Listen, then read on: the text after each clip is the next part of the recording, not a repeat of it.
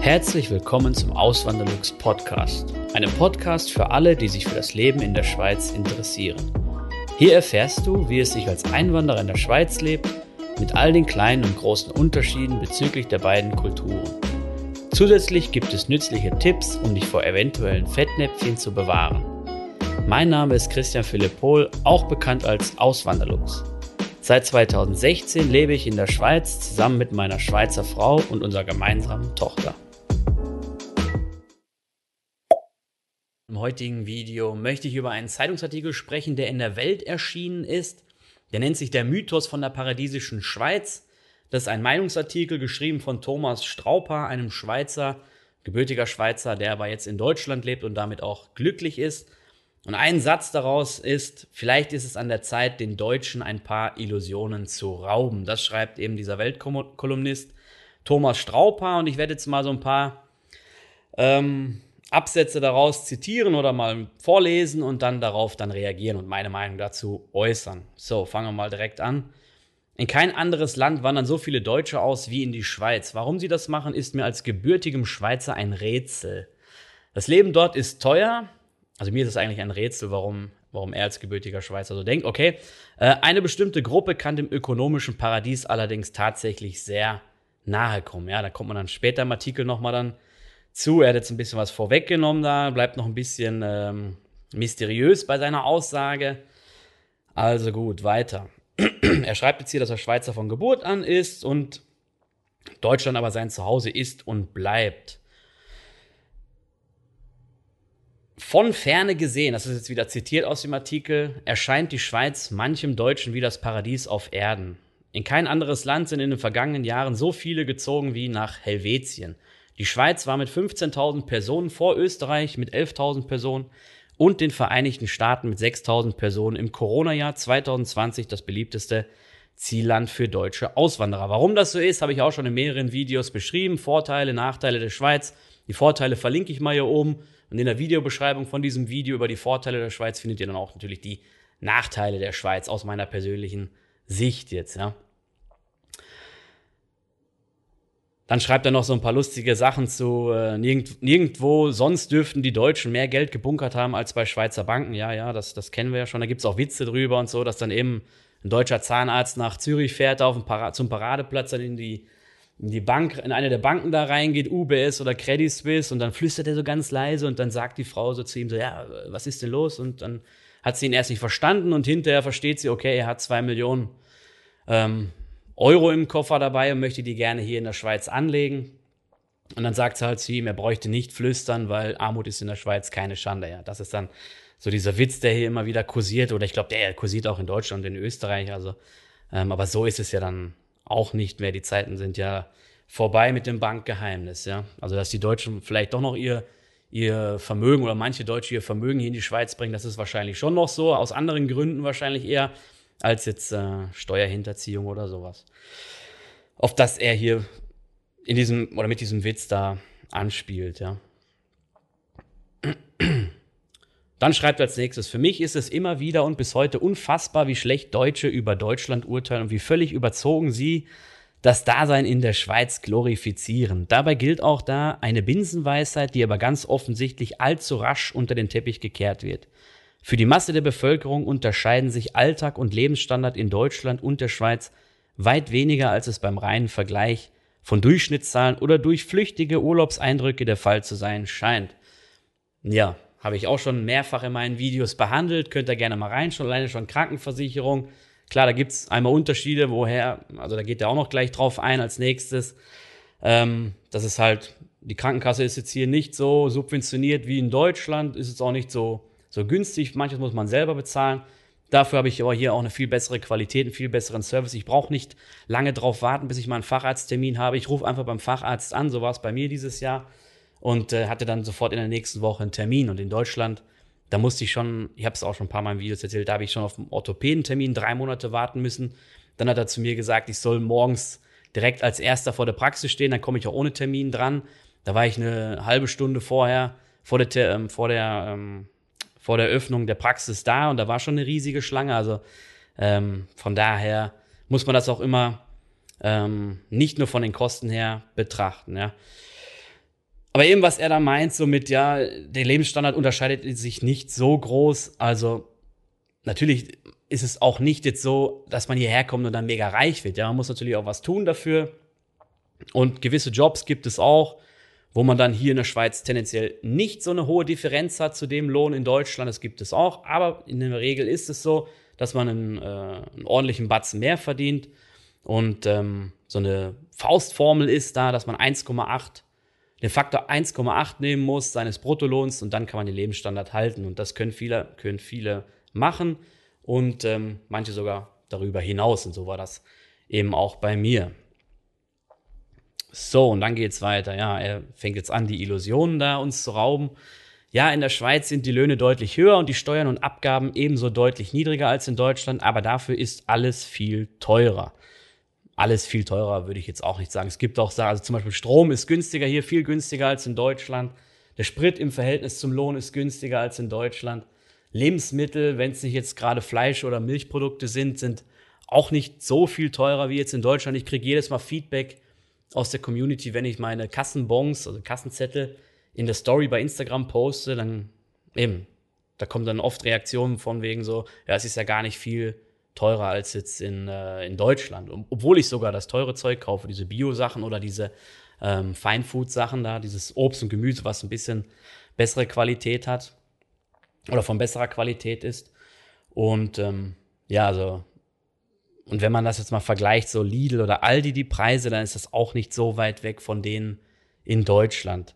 Was hier halt viel teurer ist, ist schon Fleisch, aber da sind wir auch wieder bei der Qualität, ist eine viel höhere Qualität. Der Tierschutz ist wird äh, besser eingehalten und es gibt auch strengere Vorschriften, was das angeht. Ähm, und halt Drogerieartikel, die sind schon teurer. Das liegt aber oft auch daran, dass, er, dass hier halt noch ein Zwischenhändler mehr ist. Das heißt, die Schweizer Supermärkte kaufen nicht direkt wie deutsche Supermärkte bei einem Großhändler ein und dann, und der kauft vielleicht direkt vom Hersteller, sondern nee, da ist immer noch einer dazwischen geschaltet, so ein Importeur, oftmals. Oftmals kann man den auch nicht umgehen und daher kommen halt teilweise diese hohen Preise und natürlich, das will man auch nicht verschweigen, ähm, ja, nutzen manche Geschäfte oder manche ähm, Firmen oder manche Unternehmen natürlich auch die hohe Kraft, Kaufkraft der Schweizer aus. Und bei solchen Pro Produkten ist es vermutlich noch so, ja. Ähm, aber eben, wenn man da zu Discountern geht oder im Angebot kauft, dann äh, kann man das auch gut, gut, gut kompensieren, ja. Aber eben, er hat schon recht, es ist schon manches teurer. Aber nee, er hat nicht recht, weil er schreibt, es ist alles äh, viel teurer und das stimmt auf keinen Fall. Ja. Dann schreibt er weiter, ganz besonders das Wohnen. Also da möchte ich jetzt mal mit Leuten aus Baden-Württemberg und Bayern das anschauen. Die werden mir wahrscheinlich da nicht recht geben. Da höre ich auch immer wieder äh, Kommentare aus der Community, dass das ja gar nicht viel teurer hier ist. So, sogar Zürcher Preise, was, wo man ja weiß, dass Zürich innerhalb der Schweiz auch schon zu einem äh, teuren Fleckchen gehört. Ähm, also eben Münchner und Stuttgarter und auch Leute aus anderen Teilen Bayerns oder Baden-Württembergs, die kann man eher nicht damit schocken. Wer jetzt natürlich aus Brandenburg oder Mecklenburg-Vorpommern hierher kommt nach Zürich, der wird natürlich dann mit den Ohren schlackern. Ja, das ist ganz klar. Aber das ist, äh, das wäre das Gleiche, wenn er nach München gehen würde. Und man muss immer alles, wie gesagt, auch immer im Verhältnis zum Lohn betrachten. Nicht nur zum Bruttolohn, sondern auch zum Nettolohn. Und eben die Steuern und Abgaben sind nun mal um einiges niedriger hier in der Schweiz. Und das macht sich dann beim Nettolohn dann äh, sehr bemerkbar. Ja. Äh, dann schreibt er etwas zu den Eigen Eigenheimen die Schweiz ist ein Volk der, der, Mieter und ein Eigenheim bleibt Privileg, Luxus und für die meisten unerfüllter Traum. Ja, dann das äh, ja Eigenheime sind teuer in der Schweiz, in Deutschland in den letzten Jahren auch immer teurer geworden. Es ist für viele ein Luxus und viel für viele unerreichbar. Schweiz hat auch noch gewisse Vorschriften, gesetzliche Vorschriften, dass man 20 Prozent Eigenleistung mitbringen muss, also 20 Prozent Eigenkapital, wenn man eine Immobilie kauft. Und wenn man dann eine Wohnung oder ein Haus kaufen will für eine Million, muss man halt 200.000 mitbringen, was man aber auch zum Teil dann aus der Altersvorsorge rausnehmen kann, wenn man es denn möchte. Da sind wir beim nächsten Punkt so, was man auch sagen könnte, das äh, spricht er hier zum Beispiel gar nicht an, dass die Altersvorsorge viel besser ist in der Schweiz. Es gibt nämlich eine umlagefinanzierte, so wie in Deutschland die deutsche Rentenversicherung, gibt es dann hier die AHV, die aber auch nochmal besser gelöst ist, weil ähm, wenn man diesen Solidarcharakter, der oder diesen Solidarsinn, der in Deutschland immer so hochgehalten wird, wenn man das mal nimmt, dann ist die AHV eigentlich eine richtig geniale Sache, weil die Leute, die wenig einzahlen, kriegen mehr raus, weil es eine Mindestrente gibt. Und die Leute, die extrem viel einzahlen, weil sie halt einen extrem hohen Lohn haben, kriegen aber nicht so viel im Verhältnis zurück durch die AHV oder wenn sie IV, ähm, also Invalide werden und Invalidenrente äh, erhalten, weil es eine Maximalrente gibt. Und äh, das unterscheidet dann auch schon mal die, die äh, erste Säule der Schweizer Altersvorsorge zu der ersten Säule in Deutschland. Und dann gibt es noch die Pensionskasse oder BVG. Das ist die, die zweite Säule der Schweizer Altersvorsorge und das ist halt eine kapitalgedeckte Altersvorsorge. Und sowas gibt es ja in, in Deutschland für, also gesetzlich vorgeschrieben nicht oder noch nicht. So ist ja immer wieder in, in Rede, dass so eine Aktienrente kommen soll und das wäre dann so ein Pendant, stelle ich mir vor. Ja, aber eben zurück zu den, zu den Eigenheimen. Ja, das ist schon so. Eigenheime sind teuer in der Schweiz. Ähm, das äh, kann man nicht irgendwie wegdiskutieren oder so. Aber andererseits, er stellt das auch, also ja, er stellt das so hin, als wenn das irgendwie so der Traum ist oder ein Lebensziel sein muss, Eigenheim zu haben, was ich so nicht sehe und viele andere auch nicht. Ähm, es hat auch viele Nachteile, es kann viele Nachteile haben, ein, äh, eine eigene Immobilie zu besitzen. Meine Frau hat selber eine eigene Immobilie und wir haben diese Nachteile zu spüren bekommen. Ähm, Vielleicht werde ich da noch gleich ein paar detailliertere Sachen zu sagen. Ähm, aber eben die Schweiz hat eine sehr niedrige Eigenheimquote, macht sich aber dann nicht bemerkbar beim Vermögen zum Beispiel. Jetzt könnte man ja denken, so ja, das Eigenheim ist eine gute Vermögensanlage. Nee, ist vielleicht äh, eher landläufig die Meinung, aber wenn man mal so richtig, ähm, ja, zum Beispiel Dr. Gerd Kommer, das ist ein Experte auf dem Gebiet, der hat ein Buch dazu geschrieben, ähm, vergleicht dann halt so eine Immobilie mieten oder eine Immobilie kaufen. Und er kommt dann auch zu dem Schluss, dass es aus Vermögensaufbausicht her besser ist zu mieten und nicht eine Immobilie für den Eigenbedarf zu kaufen. Wer natürlich das gerne hat, wer gerne ein Häuschen haben möchte, wer gerne einen Garten haben möchte und sich selbst verwirklichen möchte, mit dem kann man natürlich da dann nicht kommen. Ja. Der würde dann sagen, ja, ich will aber eine eigene Immobilie haben und äh, das ist für mich nicht akzeptabel, sowas. Dann für diese Leute, ja, dann, äh, dann ist es dann eher nicht der Fall. Oder man geht in einen, einen günstigeren Kanton, das auch viele machen, die dann in einem wirtschaftsstarken Kanton arbeiten, sagen wir mal Zürich, und dann in, im Aargau oder im Thurgau oder in Schaffhausen dort wohnen und sich dann dort eine eigene Immobilie kaufen, weil es dort halt günstiger ist. Ja, sowas kann man ja dann auch machen. Und die Kantone unterscheiden sich dann schon recht stark, obwohl das alles sehr eng ist in der Schweiz. Im Verhältnis ist sie ja auch recht klein, wenn man jetzt Deutschland damit vergleicht. Und ähm, trotzdem sind die Unterschiede auf dieser kleinen Fläche oder auf dieser relativ kleinen Fläche ziemlich groß, was das angeht, ja. Eben jetzt nochmal zu den Nachteilen, wenn man jetzt so eine eigene Immobilie hat. Das ist erstmal ein extrem hohes Klumpenrisiko, das muss man sagen, weil man den, man hat einfach den Großteil seines Vermögens dann in der Regel in seiner Immobilie. Wenn irgendetwas damit ist, dann ist der Großteil des Vermögens futsch. Wenn man jetzt sagt, man hat einen Teil in Gold und man hat einen Teil in Aktien und einen Teil in Anleihen und einen Teil noch in keine Ahnung, irgendwelchen äh, Immobilienfonds oder so, dann ist das schon wieder was ganz anderes. Dann, äh, dann hat man nicht so ein großes Klumpenrisiko. Wenn dann die Aktien abschmieren, dann hat man trotzdem noch ähm, genügend andere Assets, um daraufhin auszuweichen. Ja? Das ist dann einfach so. Und ähm, eine eigene Immobilie hat halt schon ein hohes Risiko. Wenn es gut geht, ist es in Ordnung. Wenn es schlecht läuft, läuft schlecht. Genauso ist es dann so, wenn man arbeitslos wird und die vielleicht verkaufen muss, gerade zu einer schlechten Zeit und man kriegt dann vielleicht nicht den Preis, den man bezahlt hat, dann ist das auch ein großer Nachteil. Wenn man vielleicht den Job wechseln will, freiwillig, ist man auch nicht so flexibel und keine Ahnung, man kriegt jetzt, man lebt in Hamburg und kriegt ein, ein super Job, Jobangebot aus Zürich oder aus, äh, aus äh, München oder so, dann äh, kann man auch nicht einfach so sagen, ja, okay, jetzt äh, verkaufe ich die Hütte, dann kann man es vielleicht noch vermieten also schnell verkauft ist immer, nur halt nicht zu dem Preis, den man vielleicht haben will. Wenn man einen vernünftigen Preis haben will, muss man in der Regel ein bisschen warten, ein bisschen Zeit machen, äh, Zeit hinnehmen. Und es ist natürlich auch etwas, was noch, was noch äh, extrem viel Zeit kostet oder so eine eigene Immobilie. Das ist natürlich auch dann etwas, es ist immer so schnell gesagt, ja, dann vermietet man die, aber äh, eben, ich habe mein Einfamilienhaus in Deutschland verkauft, ich habe auch überlegt, das zu vermieten, aber es ist einfach dann auch nochmal ein Business, ja. Das ist wie so ein kleiner Nebenjob. Man kann noch so viel abgeben an Verwaltung oder an irgendwelche anderen äh, Dienstleister. Trotzdem bleibt es dann in der eigenen Verantwortung. Wenn man sich nicht gut darum kümmert, dann kommt es auch nicht gut raus. Ja. Wenn man da natürlich Bock drauf hat, wenn man das so sieht als sein Business, dann ist das was anderes. Aber ähm, ja, wenn man das jetzt einfach nur macht, so, weil man denkt, so, ja, ich, äh, ich äh, brauche mich da nicht mehr drum kümmern, dann ist das äh, ein Trugschluss, ja. Dann, was auch noch ein Punkt ist, so gerade wenn jetzt die Kinder, also viele schaffen sich ein Haus an, schaffen sich einen Hund an, keine Ahnung, haben dann Kinder und äh, im Alter sind die Kinder dann weg, dann hat man hat ein Riesenhaus, man muss alles instand halten, man muss alles heizen, das sehe ich jetzt bei meinen Eltern gerade so. Das sind halt immense Kosten, die fallen dann bei jemandem an, äh, nicht an, der zur Miete wohnt, weil er vielleicht in eine andere Wohnung zieht oder in ein anderes Haus zieht, etwas kleineres. Und hier, das erlebe ich so hier in der Schweiz auch. Leute, die ähm, Einfamilienhäuser haben, sind dann oft so im Alter, dass sie dieses Haus dann verkaufen und in eine kleinere Wohnung ziehen, was natürlich dann auch geht. Aber das ist natürlich auch alles immer mit, mit Kosten verbunden, so ein Kauf und so ein Verkauf. Ja. Und sowieso ein Haus auf dem Land, was sich die meisten so oder was sich viele so äh, romantisch vorstellen, das ist auch ähm, ja in der Regel kein gutes Investment, weil ein Haus einfach an Wert verliert. Es muss instand gehalten werden. Was wirklich gute Investments sind, das sind so Innenstadtlagen, ja. Also wer eine Wohnung oder ein, ein Haus gekauft hat in München in der Stadt, in Zürich in der Stadt, in Stuttgart oder in Berlin, was man jetzt auch gerade sieht, dann ist das einfach ein gutes Investment. Aber so Häuser auf dem platten Land, die ähm, die steigen einfach nicht so sehr im Wert, dass sich das jetzt lohnen würde als gutes Investment. Da gibt es bessere Investments. Gut, dann haben wir den Punkt abgehakt. Dann geht es weiter hier, was ich vorhin schon angesprochen habe, mit dem Gesundheitswesen. Da zeigt er dann so mal die Krankenkasse. Am Beispiel, zitiere ich wieder hier, hier heraus.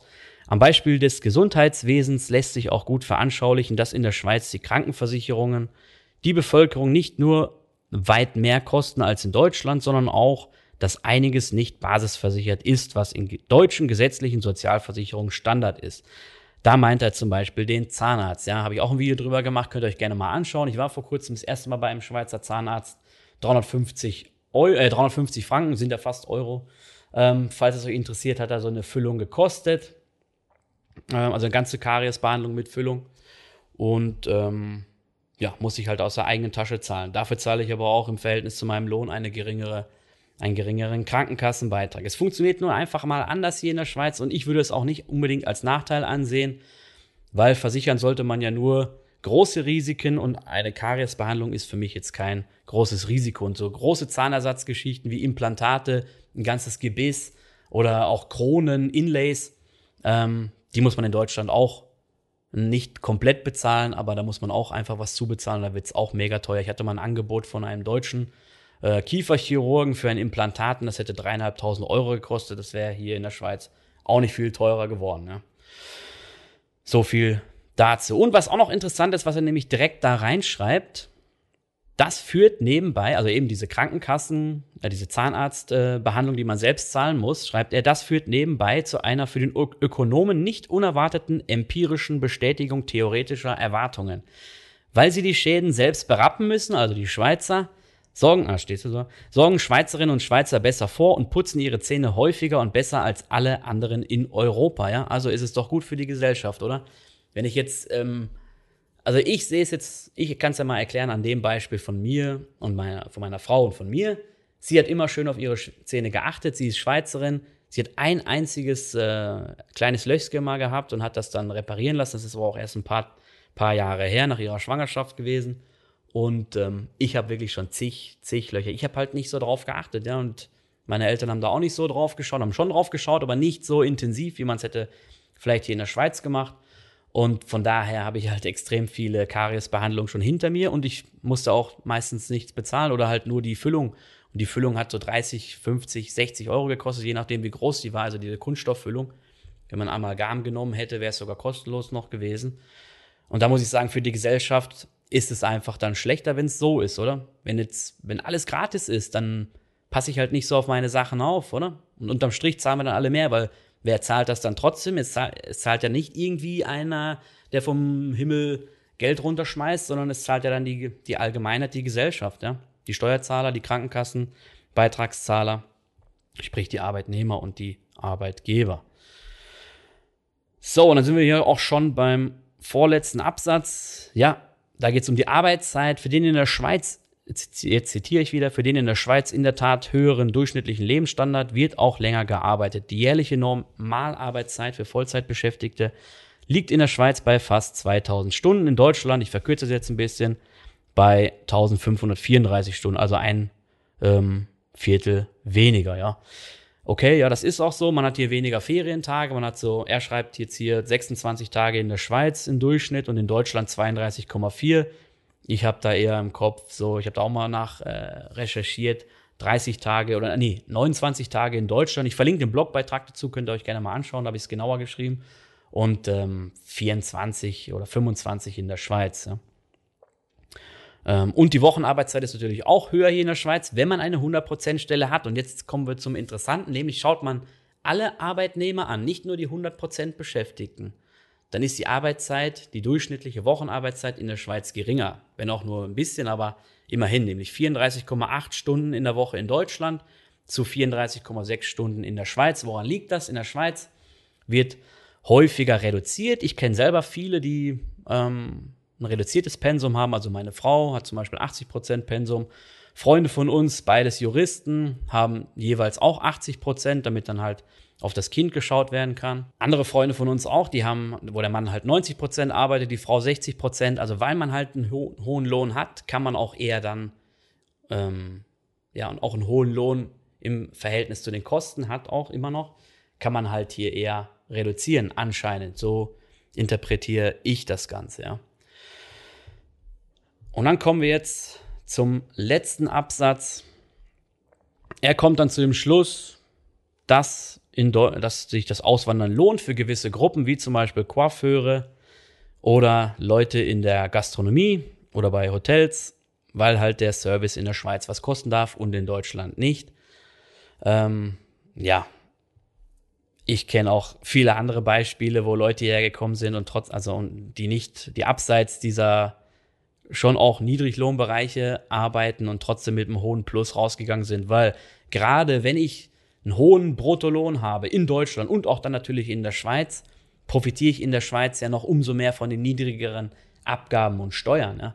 Das äh, muss man ja auch einfach nochmal festhalten. Und das beste Beispiel ist immer so die IT oder Pharma, äh, Pharmabranche oder auch die Gesundheitsbranche, die, ähm, das muss ich sagen, die ähm, erwähnt er hier auch, so gerade in der Pflege, viel bessere Konditionen ich habe schon mit vielen aus der Community gesprochen, die so in der Pflege oder in Krankenhäusern, also eben Krankenpflege oder Altenpflege, die dort arbeiten und die sagen halt auch, das ist, das ist kein Vergleich zu dem, was in Deutschland ist. Sie haben nicht so einen Stress, sie haben weniger, äh, sie können ihre Arbeitszeit wirklich vernünftig einsetzen für die Leute und müssen nicht hin und her hechten und stressen und so und kriegen sogar noch einen höheren Lohn und können sich auch einen besseren Lebensstandard leisten oder halt die Sparquote erhöhen oder beides.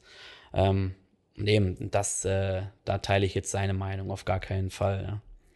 Ja. Ähm, also, dass man im Gastgewerbe hier mehr verdient als in Deutschland und der Service, dass der hier auch mehr kosten darf, das ist auf jeden Fall so. Die Schweizer zahlen gerne für gute Qualität, auch gerade bei, beim, äh, bei Dienstleistungen. Und ich will auch nicht bestreiten, dass das ähm, im Gastgewerbe jetzt nicht so ist, aber dass das ausschließlich für diese Personen oder für diese Berufsgruppen sein soll, das, das bezweifle ich halt, weil ich es halt anders erlebe und anders höre aus der Community. Aber es ist noch interessant, ja, und wenn man mal so hier in der Schweiz in den Restaurants ähm, unterwegs ist, gerade so auch in den Bergen und so, da sind halt wirklich mega viele Deutsche am Arbeiten. Letztens war ich in Laax, das ist in Graubünden, so ein kleines, ähm, eine kleine Gemeinde. Und da waren, äh, da ist so ein Restaurant am See und da haben wirklich nur Deutsche gearbeitet. Und die Chefin ist wohl auch eine Deutsche, so wie ich es verstanden habe. Also ähm, das ist dann schon anscheinend so, dass die hier wirklich dann ordentlich verdienen. Und, und ich glaube auch, das Trinkgeld wird, beim Trinkgeld sind die Schweizer, denke ich mal, auch äh, spendabel. Also das ist das, was ich mitgekriegt habe. Okay, ja, das war's mit dem Video. Ich hoffe, es hat euch gefallen. Könnt ihr gerne Feedback dalassen. Ansonsten wünsche ich euch noch einen schönen Tag. Macht's gut, bis zum nächsten Mal. Ciao. Vielen lieben Dank fürs Zuhören. Neue Podcast-Folgen gibt es jeden Montag und Samstag um 9 Uhr vormittags. Schaut doch gerne auf meinem Blog auswanderlux.ch vorbei. Dort erfahrt ihr mehr über mich und mein Leben in der Schweiz. Zudem findet ihr mich auf YouTube und Instagram unter dem Namen Auswanderlux.